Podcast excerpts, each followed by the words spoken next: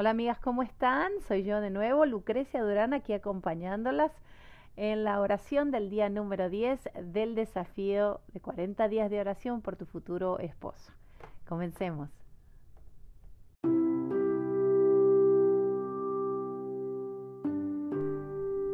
Día 10. Sus pensamientos. La palabra de Dios dice en Romanos 12 del 1 al 3.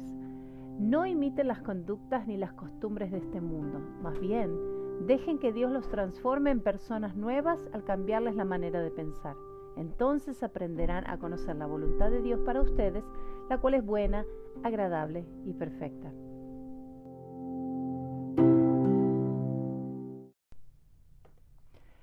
Señor, te ruego que mi futuro esposo esté dispuesto a recibir transformación en su mente al leer, estudiar, meditar, recitar y practicar tu palabra. Ayúdalo a confiar en que tú le ofreces un camino excelente de vida, basado en tu verdad escrita. Algo mucho mejor de lo que la cultura le ofrece.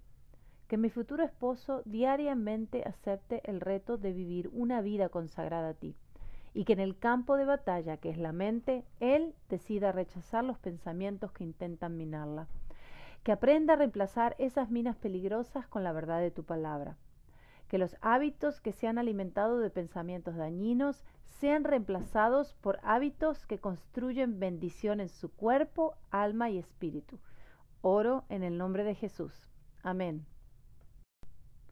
Qué lindo haber compartido con ustedes estos dos días de oración, amigas. Les recuerdo que si necesitan más recursos directamente desde la biblioteca del cielo, pueden seguirnos en arroba café fe o arroba futuro.esposo. Les mando un abrazo grande, muchas bendiciones.